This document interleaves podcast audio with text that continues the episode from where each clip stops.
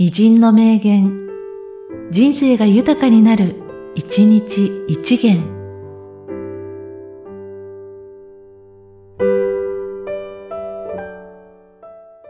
8月27日、貝原駅券。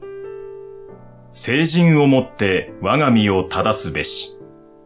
成人をもって人を正すべからず。凡人をもって人を許すべし。凡人をもって我が身を許すべからず。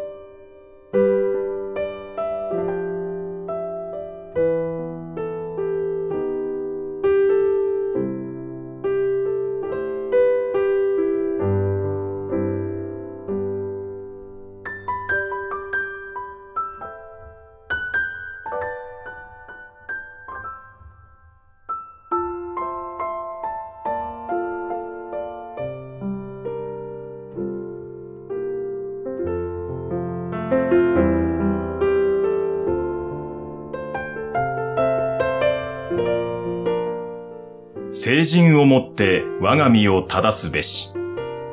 成人をもって人を正すべからず。凡人をもって人を許すべし。凡人をもって我が身を許すべからず。